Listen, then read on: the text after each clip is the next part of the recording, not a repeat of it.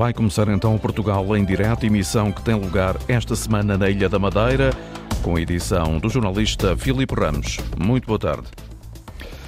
Boa tarde, auditório do Portugal em Direto. Estamos na Madeira, mais propriamente nesta terceira emissão no Funchal, no Porto do Funchal, na Gar Marítima, onde temos vários convidados. Vamos falar de navios de cruzeiro e dos negócios em redor. Vamos falar também de turismo.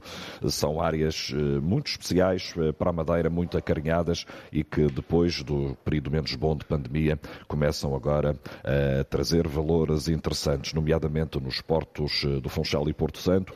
Entre janeiro e outubro foram registadas 227 escalas de navios. São mais 31 escalas em relação a 2019, ano de comparação pré-pandemia. Nos hóspedes entrados nos hotéis da Madeira, 1 milhão 167 mil entre janeiro e agosto deste ano. São alguns dos últimos números das estatísticas, representam cerca de 6 milhões de dormidas. Para já, para início de conversa, tenho dois convidados. Paula Cabasso é responsável pela administração de portos da região autónoma da Madeira e também André Caldeira. Ele é hoteleiro, é um dos eh, responsáveis do grupo Porto Bay, com várias unidades na Madeira e no eh, continente. Vamos ter também Jorge Ferreira, ele uh, agencia cruzeiros que passam aqui pela Madeira, não só os de grande dimensão, mas também outros de pequena dimensão, de quase de nicho do mercado. Uma oportunidade para falarmos também disso. Eu começaria uh, pela engenheira Paula Cabasso. Estes números que eu tenho aqui, 227 escalas navios de cruzeiro entre janeiro e outubro, são os últimos números uh, dos portos da Madeira. São números interessantes. Estamos a voltar à velocidade de cruzeiro após pandemia. Antes de mais, muito boa tarde. Agradecer à Antena 1 ter escolhido a Gar Marítima para fazer este programa. De facto, é um local privilegiado da nossa cidade do Funchal, com uma vista lindíssima. E com dois navios aqui mesmo ao lado hoje. Exatamente.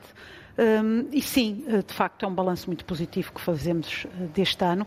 Se pensarmos que a atividade teve parada quase um ano e meio, a indústria de cruzeiros esteve parada quase um ano e meio. Fomos os últimos a arrancar no setor do turismo, portanto, a atividade retomou eh, eh, faz agora um ano, em outubro do ano passado, e de facto retomou eh, de uma forma muito consistente, muito progressiva, que até nos surpreende, porque de facto depois daquele interregno todo, ver esta, esta esta força na retoma é para nós muito gratificante. Quando falamos em navios desta dimensão, por exemplo, hoje temos aqui à volta de 7 mil pessoas na soma destes dois uhum. navios.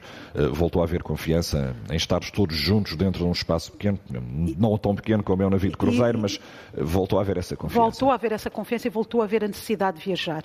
Um, de facto, os números são muito bons. Primeiro, porque estamos a crescer em número de escalas em relação a 2019. Portanto, é extraordinário que depois deste período uh, se cresça com esta força. Portanto, mais 31 escalas é para nós muito significativo.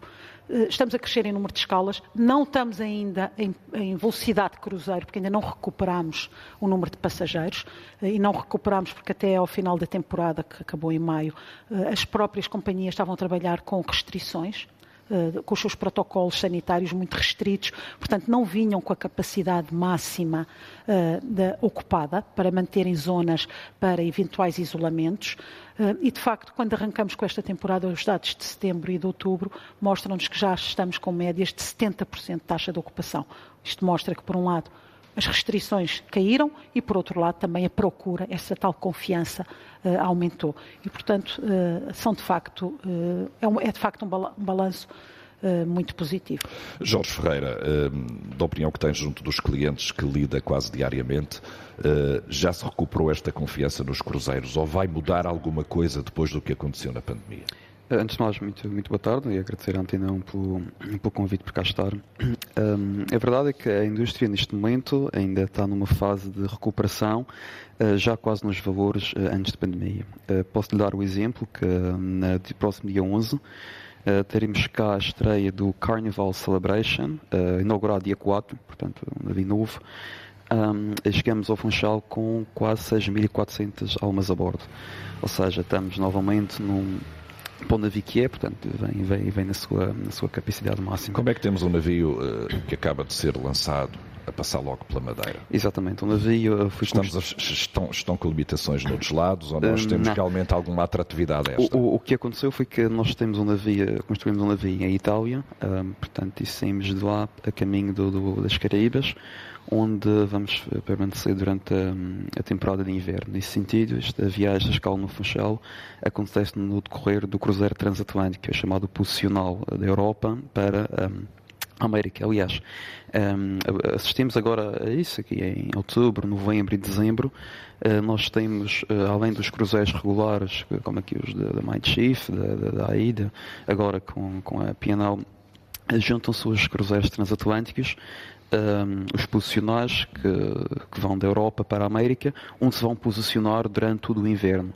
Um, o número de escalas volta a incrementar novamente em março, abril, uh, com o regresso à Europa, onde vão permanecer na temporada de verão. Ou seja, esta escala do Carnival Celebration acontece exatamente no âmbito desse cruzeiro uh, posicional da Europa para a América, uh, tendo em conta que é um navio novo, uh, portanto foi inaugurado em Southampton no dia 4, portanto está a descer, escala Funchal, Tenerife e seguimos para, para Miami.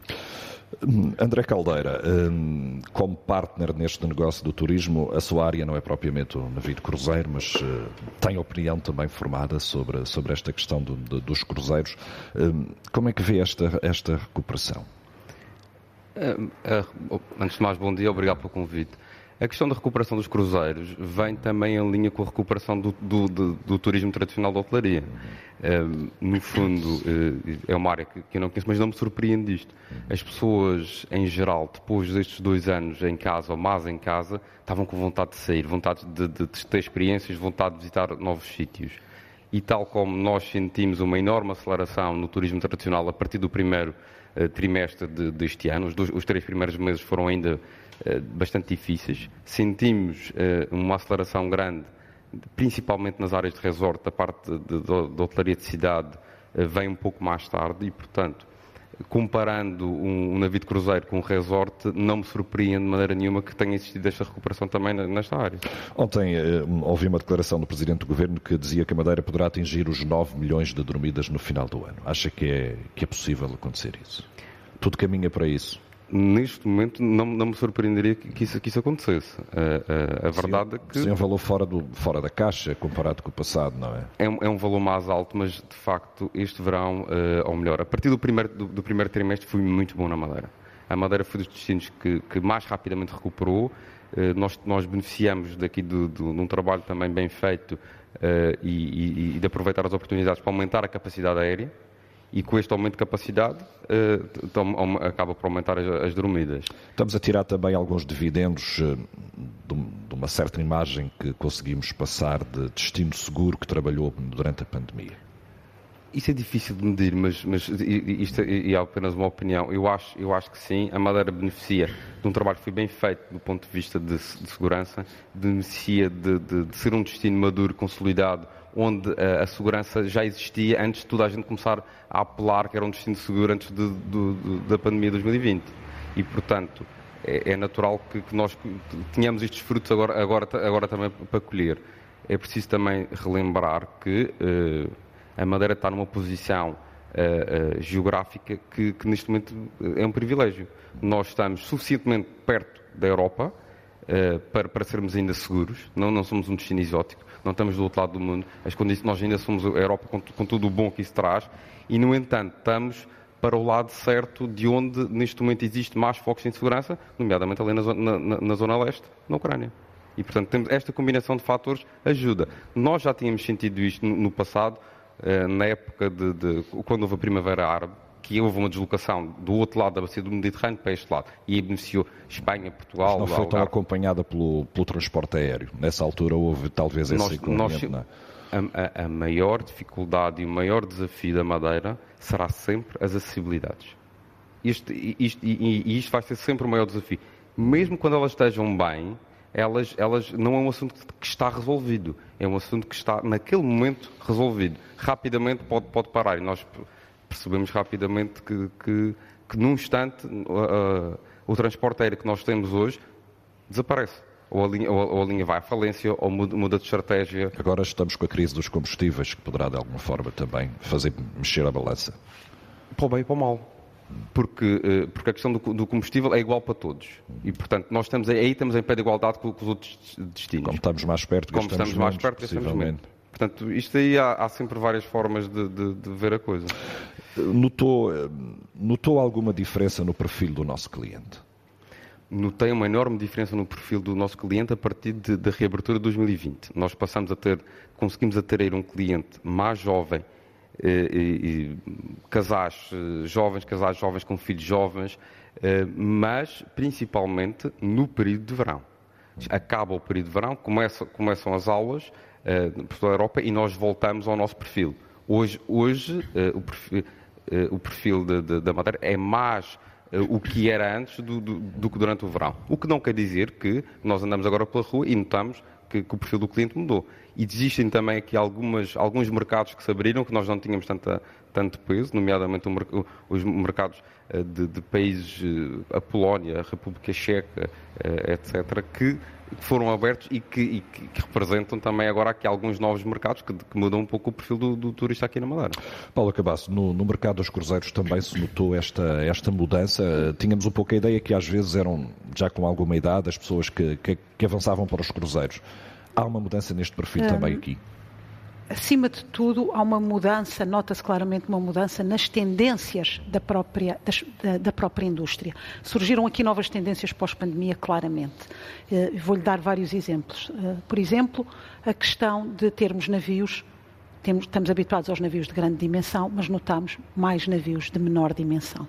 Navios de menor dimensão com, uh, com objetivos de viagem diferentes. Por um lado, percebemos de viagens de luxo, portanto, navios muito sofisticados, dedicados a um público muito exclusivo, eh, muito exigente e com bom poder de compra, mas também estes navios pequenos com motivos temáticos, ou seja, com, em que uh, há uma temática, há um motivo para a viagem, seja um turismo de expedição, seja um turismo científico. Portanto, isto nota-se claramente uh, novas tendências e uma certa especialização da, da, da indústria essa, turi essa, do turismo. Essa especialização poderá ser uma mais-valia para a Madeira, nomeadamente no, no, retorno financeiro que pode deixar? Sem dúvida. Navios mais pequenos, mas se eu tiver pessoas com passageiros e, e, viajantes com maior poder de compra, isto beneficia-nos a todos.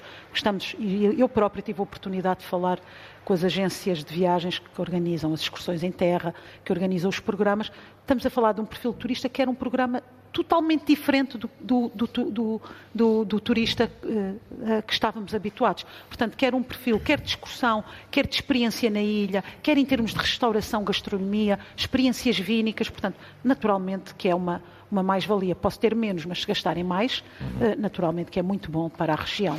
Jorge Ferreira, um, da sua experiência como agenciador de, de, de cruzeiros, um, percebeu que pode estar a entrar mais na nossa economia com este novo perfil de cliente. Sim, sem dúvida. E eles sem procuram dúvida. mais coisas, procuram coisas diferentes, coisas sem até dúvida. que podem ser mais caras de, de obter. Exatamente. É curioso que hum, recentemente Uh, temos vindo a, a, trazer ao Funchal um, e tenho que, tenho que ressalvar sempre um, a excelente, o excelente trabalho e a excelente ponto, uh, pronta colaboração que a APRAM Portos da Madeira tem para connosco em receber os nossos navios. São, são extraordinários nesse aspecto. Um, uh, é sempre bom saber que podemos fazer um pouco mais um, e oferecer um pouco mais uh, a esta nova tendência de passageiros que está, está a surgir. E acho que aqui em Madeira Uh, temos uh, mais valias que devem ser hum, aproveitadas e que estão a ser aproveitadas, nomeadamente as ilhas selvagens, as ilhas desertas, e até mesmo o Porto Santo. Uh, referir que um, o número de escalvos no Porto Santo nos últimos anos tem vindo a incrementar e a verdade é que o número de vezes em que nós fazemos uma aproximação aos portos da Madeira para levar navios ao Porto Santo também tem vindo a incrementar. Não só um, navios de grande dimensão, um, Ainda este ano levamos um navio com 1.800 passageiros lá ao Porto Santo, um, uh, eh, mas também levamos navios de 100 e tal passageiros.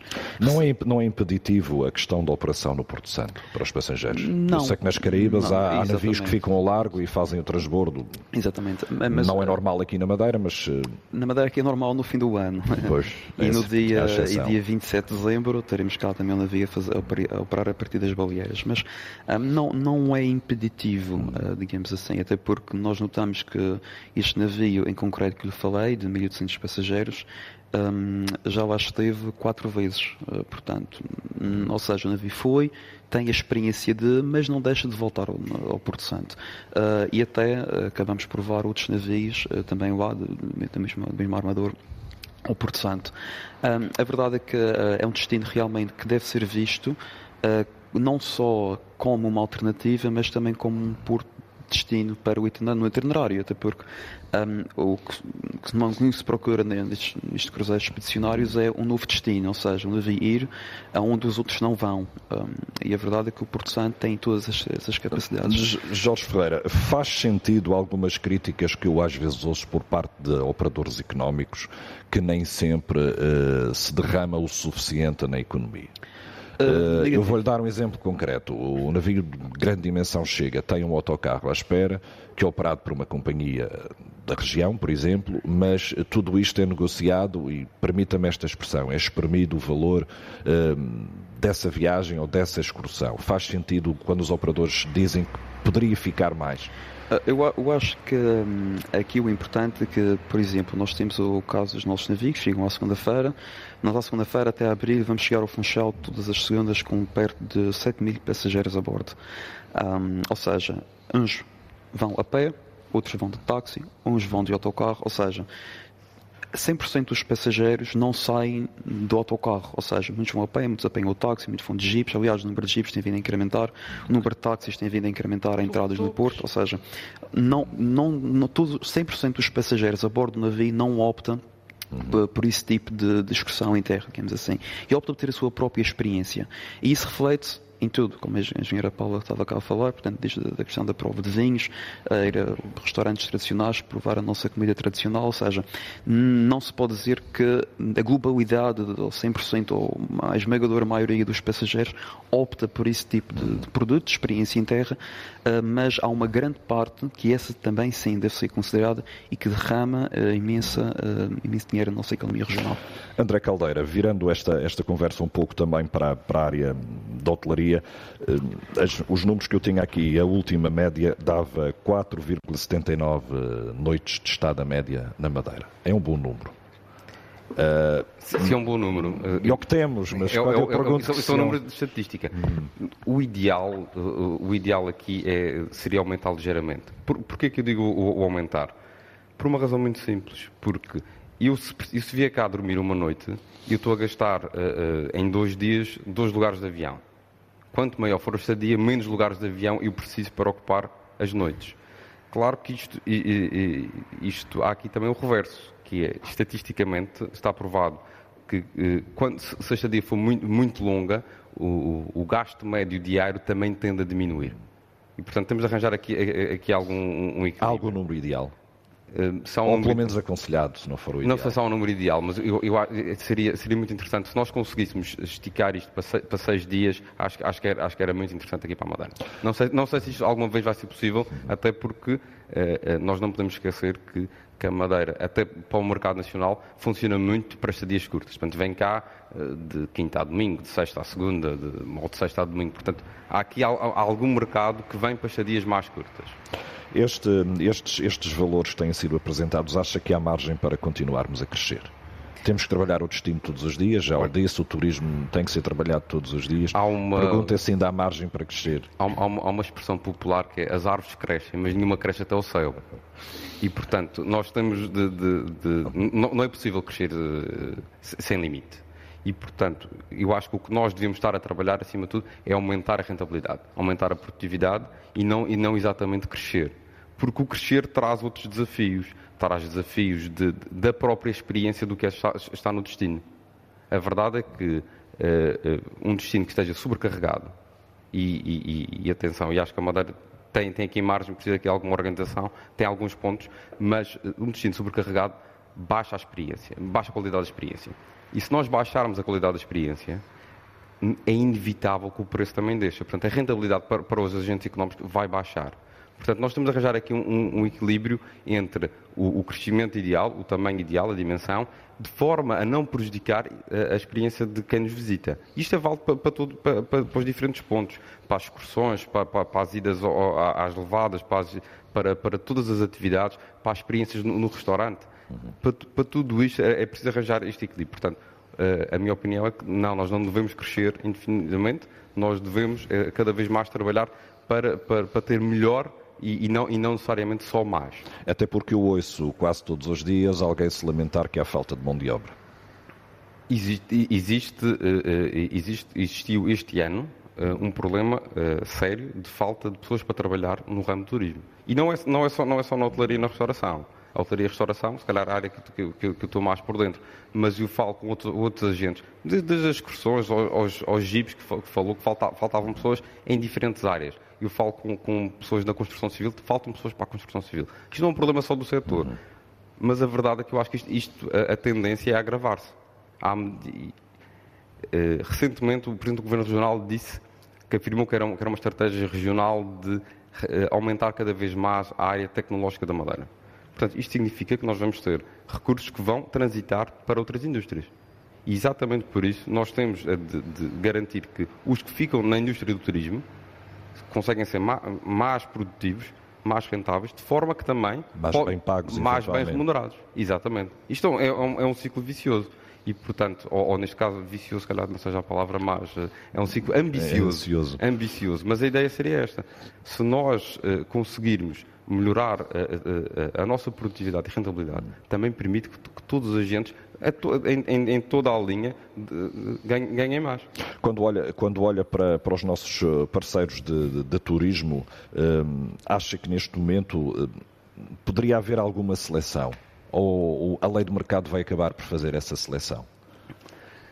Eu sei que acha que em alguns sectores pode até haver demasiada oferta neste momento. Eu, eu, mas, mas eu, eu, posso, eu, eu acho que existem alguns setores que têm demasiada oferta. Simplesmente eu sou bastante liberal e acho que tem de ser o mercado a decidir isto. Nós, nós, felizmente, não vivemos num país nem num regime da Coreia do Norte onde existe uma, uma entidade estatal que decide quem é que pode estar aberto ou não estar aberto. Ou, portanto, nós aqui somos livres e acho que o mercado deve se encarregar exatamente Mas disso. como empresário tem uma visão do que é que pode acontecer uh, se não se se, se, se, não, se, respeitar se determinadas não, regras de mercado. Se não se respeitar determinadas regras de mercado, o, o, a tendência que acontece é que muitos negócios acabam por ter eh, rentabilidades relativamente médias ou médias baixas e acabam por gerar um problema uh, a, médio prazo, que significa que são negócios que não, que não, podem, não podem reinvestir, não podem melhorar, não podem formar os seus e, portanto, isto, isto depois gera outros, outros problemas, consequência de, de, do excesso de oferta em determinados setores e, e consequente, uh, média ou baixa rentabilidade. Engenheiro Paulo Cabasso, deixe-me fazer a mesma pergunta que fiz ao André Caldeira. Uh, o negócio do, do cruzeiro, dos cruzeiros, tem ainda margem para crescer. Não corremos o risco de, de entrarmos aqui um pouco numa zona cinzenta onde vamos ter gente demais e não vamos conseguir oferecer aquilo que eles estão habituados. Hum, já, se me permites, jornalista Luís Filipe, queria só aqui, para desmistificar, ainda pegando na, nas palavras do Jorge, desmistificar a ideia de que o, o setor do turismo de cruzeiros não deixa dinheiro na região. Uh, um estudo muito recente que foi apresentado pela Cifone a semana passada mostra que, em média, um cruzeirista gasta 63 euros na região, ou seja, raramente alguém viaja sozinho. Portanto, um casal que chegou hoje neste navio que temos aqui à nossa esquerda, que entrou de manhã, o navio chega de manhã e sai ao fim da tarde, se um casal gastar 123, 125 euros, não tem, não tem impacto na economia da região.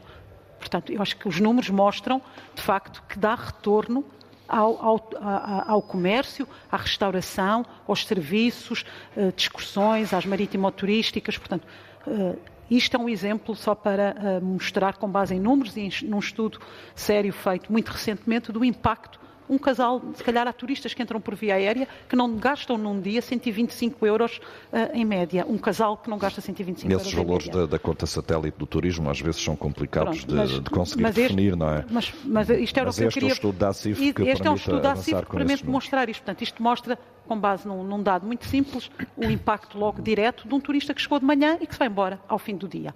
Todo o valor, todo o valor que entra é bom. Isto, uh... E isto é excluindo aquilo que paga taxas portuárias, todo, todos esses impactos indiretos na, na, na, economia. Os abastecimentos que são feitos do navio, porque os navios, e está aqui um excelente agente eh, de navegação que sabe que, que é responsável por imensos eh, abastecimentos a navios com produtos regionais, com produtos uh, tradicionais, com, com, com, produtos também diferenciados, mas tudo isso gera. Esse é talvez o um negócio menos visível. É menos visível, mas tudo isto gera impacto na, na, na economia. Em relação ao, ao, crescimento, sim, nós achamos que temos margem para crescer e vou-vos vou explicar porquê. Temos margem para crescer porque a nossa atividade está no tempo está, a nossa época alta coincide à época baixa do turismo da Madeira. Portanto, estas questões da, da massificação e, da, e, do excesso de carga que hoje tanto se fala, no caso do turismo de cruzeiros, as nossas, as nossas épocas mais fortes são o outubro e o novembro. Precisamente coincide com a época baixa do turismo. É o janeiro, o fevereiro e o março, portanto, com exceção do pico do fim de ano. Portanto, há aqui uma, há aqui uma complementaridade eu acho que a Madeira tem esta sorte, esta felicidade de poder.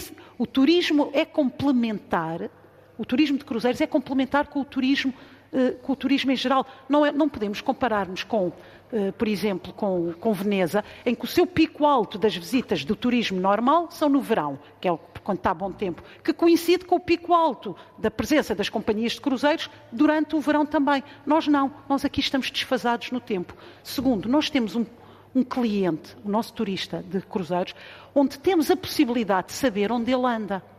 Porque, como, como, há pouco foi referido, grande parte destas excursões são vendidas a bordo. Nós sabemos onde ele anda e a que horas é que ele vai.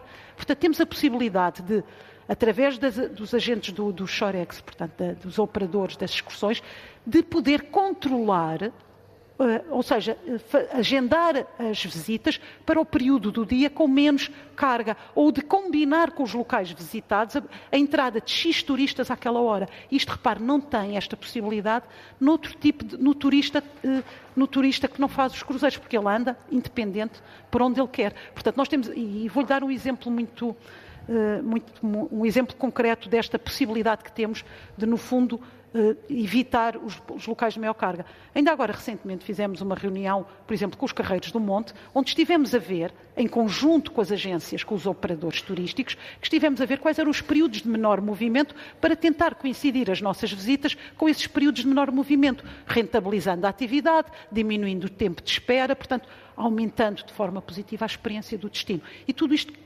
fizemos com os Carreiros do Monte, podemos fazer com outras entidades em conjunto com os operadores. Por exemplo, notámos que havia um excesso de movimento junto ao edifício da Marina do Funchal com o, shuttle bus, uh, que, nos dias em que há navios de cruzeiros. Criámos uma solução alternativa. No Cais 8 criou-se um novo espaço para, no fundo, reduzir, transferir grande parte desse movimento para o Cais 8. Ou seja, eu acho que o crescimento naturalmente que não pode ser infinito, como é óbvio, existem limites físicos. Aliás, nós temos logo um limite muito evidente, que é a limitação da própria infraestrutura portuária, que não nos permite receber mais do que 3, 4 navios por dia. Sido, tem sido pensada Exatamente. o seu alargamento. O seu alargamento. Portanto, nós temos logo um limite físico, não podemos crescer indiscriminadamente, é um facto, mas nós temos capacidade de crescer se soubermos gerir de forma adequada o movimento que existe destes nossos turistas dentro do partilha, destino. Partilha dessa ideia que a nossa estrutura portuária pode e deve ser aumentada? Ah, claro que sim.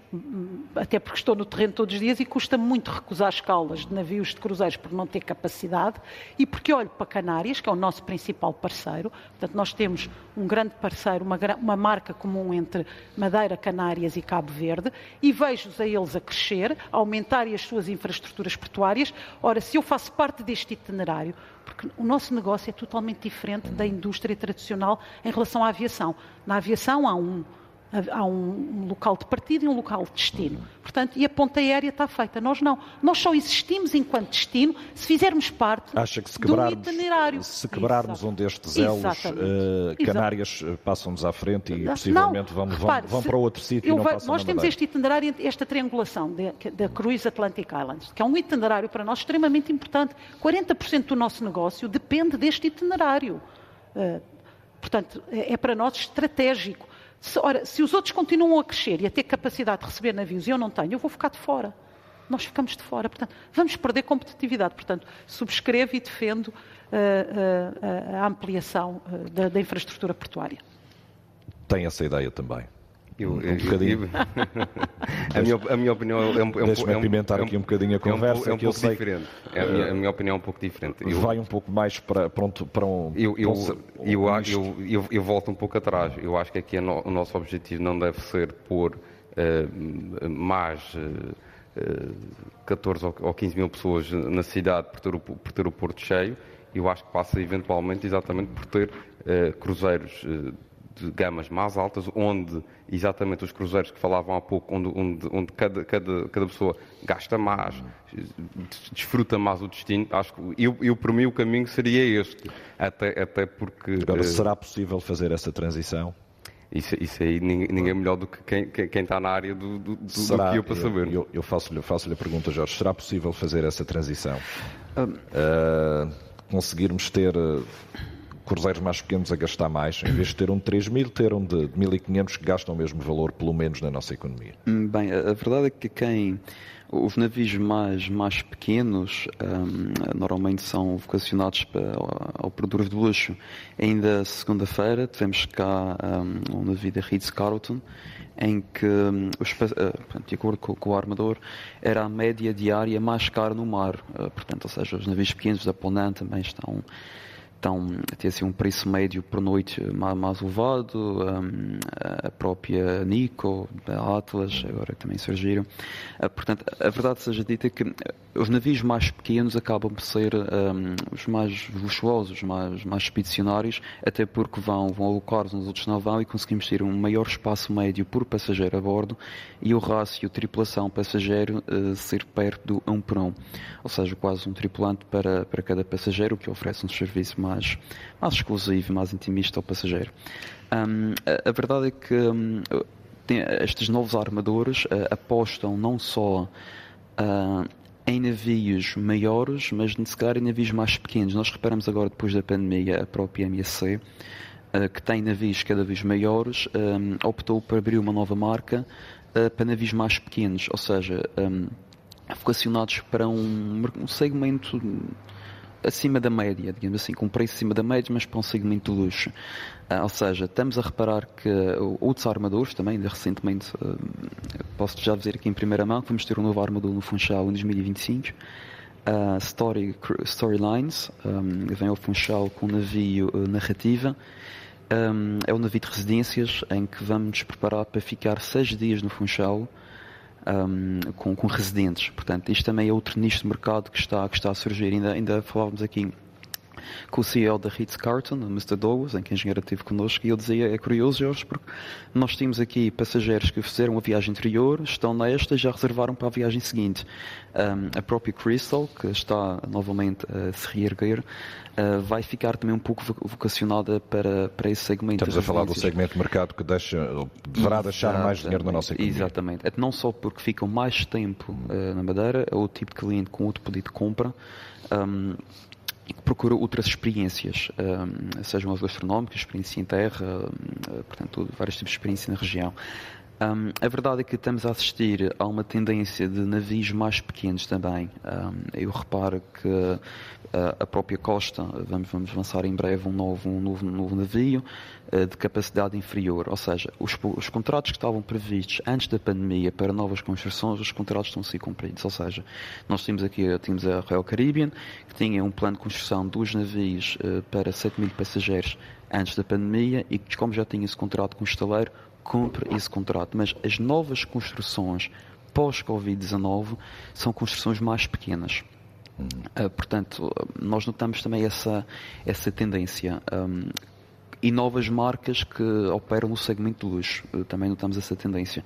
Muitas startups, uh, vamos ter uma nova também. Um, eh, de que há do mercado francês também já tem escalos no Funchal. Um, Pós-pandemia surgiram muitos novos armadores, mas curioso que grande parte deles são vocacionados para o turismo de luxo. André Caldeira, eh, vou-lhe colocar esta questão da mesma forma, mas para o nicho de, de, turístico propriamente dito.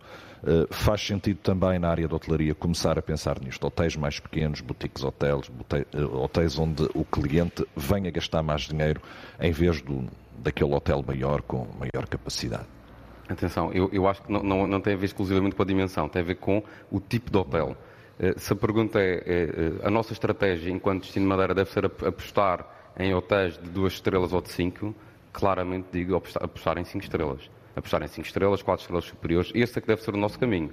O nosso caminho, exatamente, nós temos uh, uh, espaço limitado, capacidade de carga limitada, temos uh, recursos humanos qualificados cada vez mais escassos e, portanto, faz muito mais sentido do ponto de vista estratégico redirecionar isto para, para, para as gamas mais altas do que para as gamas mais baixas. Portanto, é exatamente a, a, a mesma coisa. E que tem o poder de compra, não é? Também exatamente. Tem, tem um poder de compra, deixa mais dinheiro na economia, permite pagar melhores salários, é tudo, está tudo interligado. Mantemos um, podemos, ao fim e ao cabo, manter o número de camas que temos, mas subir a, a qualidade dos nossos hotéis. Exatamente. Por exemplo, um, um dos grandes desafios que, que, que, que a Madeira vai ter nos, na, na próxima década eh, tem muito a ver com eh, a quantidade de unidades hoteleiras que começam a chegar a um, a, um, a um, período da sua vida útil enquanto infraestrutura que precisam de grandes requalificações. E isto vai ser um desafio para o destino. Ser, é necessário muito investimento exatamente para levantar essa, essa, essas unidades cada vez para um nível cada vez mais alto. O fazer o reposicionamento de unidades que estavam numa determinada categoria para outra, acho que deve ser, deve ser apoiado e, e deve ser incentivado no, no destino Madeira.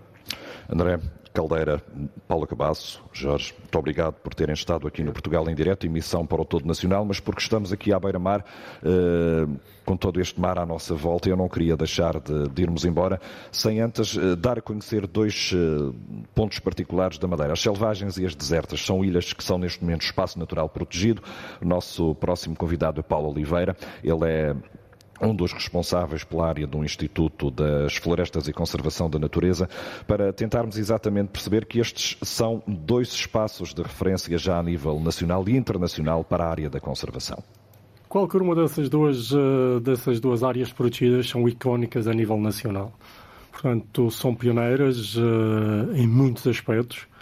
Eh, de facto, aqui nas, nas desertas, e eu digo sempre que a conservação da natureza na Madeira, a sério, começou uh, nas desertas, não só pelo trabalho que foi feito ali, ou que começou a ser feito ali uh, com o guarda-chuva do lobo marinho, mas a maneira como a população da Madeira abraçou o lobo marinho como um emblema e, e, e, de certa forma, transformou esse emblema para todo o trabalho de conservação, para todo o trabalho de conservação e para aceitar todo o trabalho de conservação que nós fazemos aqui uh, na região.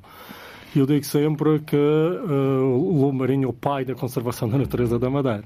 É uma das bem... poucas colónias que existe no Atlântico. Exato. Existe esta tem... na Mauritânia, não é? Exatamente. Tem na costa da África e depois no Atlântico é a, é a única uh, colónia que existe e fruto da perda de habitat, da, perseguição, uh, encontrou refúgio ali uh, nas desertas. O projeto, quando começa nos anos 80, estimava-se que houvesse uns oito uh, animais uh, refugiados nas desertas.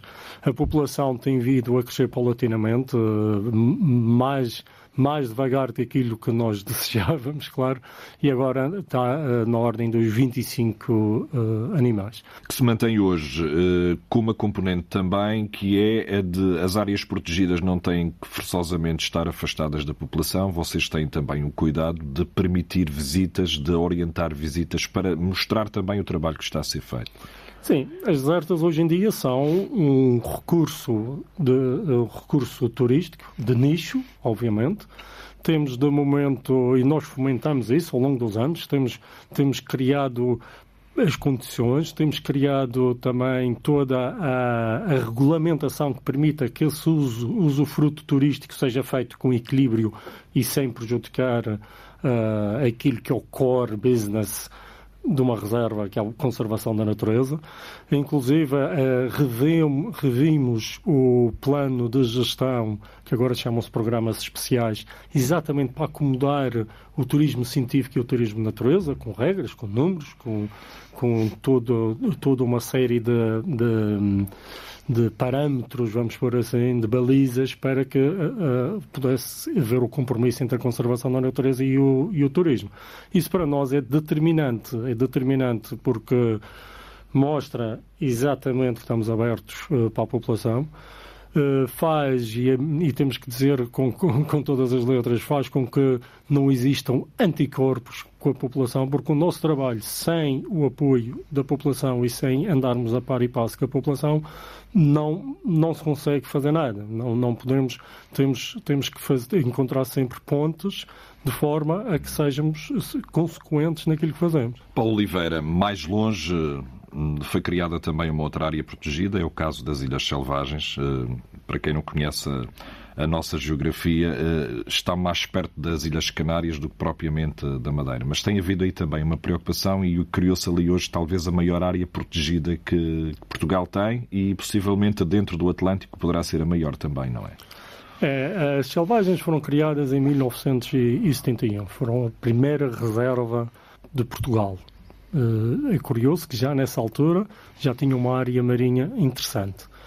Uh, a razão de ser da, da, da, da criação na altura foi uh, a, a, preservação da população de cagarras, que é uma ave marinha que ali existia em grandes números, que era caçada, e a certa altura a caça deixou de ser sustentável e, e a população começou a, a, a, cair e é aí que se cria a Reserva Natural da, das Ilhas Selvagens. Estudos subsequentes, ao longo destes 50 anos, eh, demonstraram que aquele, aquele mar ali à volta encontra-se num estado pristino. Ainda em 2016 tivemos a National Geographic a fazer lá uma, uma expedição em que de facto uh, demonstrou de forma científica, de forma muito clara, que aquele mar é um mar pristino, dos, dos mares em melhor estado de conservação que nós temos aqui no Atlântico. E aí foi aí que o Governo Regional decidiu dar o passo de criar, uh, de alargar a área marinha da Reserva Natural das Ilhas Selvagens e hoje em dia somos uh, a, a área protegida, a área marinha protegida maior de todo o Atlântico Norte, com proteção total. Neste caso das selvagens, não se pode fazer rigorosamente nada. Portanto, toda a atividade extrativa está proibida, uh, o que, uh, de facto, garante que aqueles ecossistemas vão continuar pristinos e vão continuar a, a, a contribuir para a resiliência dos nossos mares. A, a, a única exceção poderá ser atividades ligadas à investigação.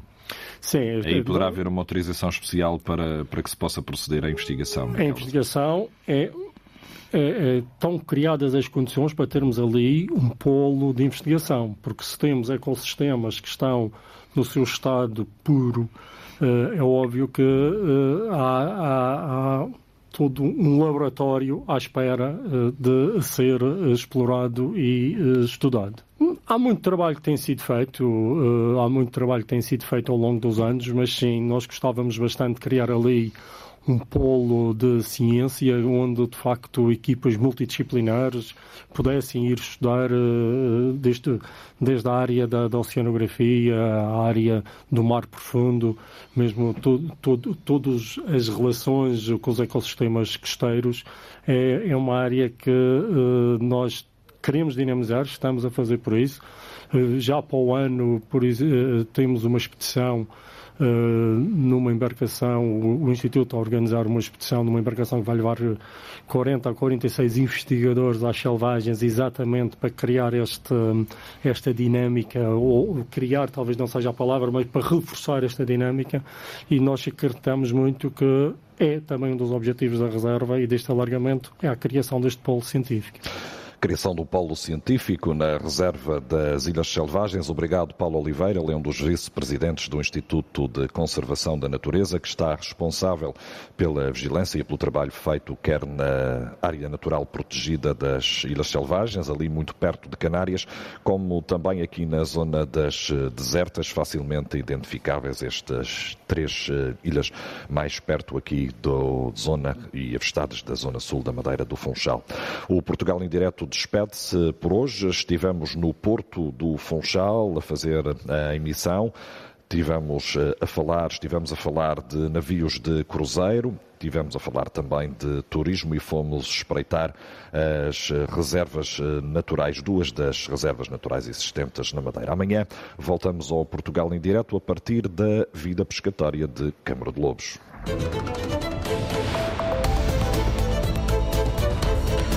Portugal em direto teve edição do jornalista Antena 1 Filipe Ramos.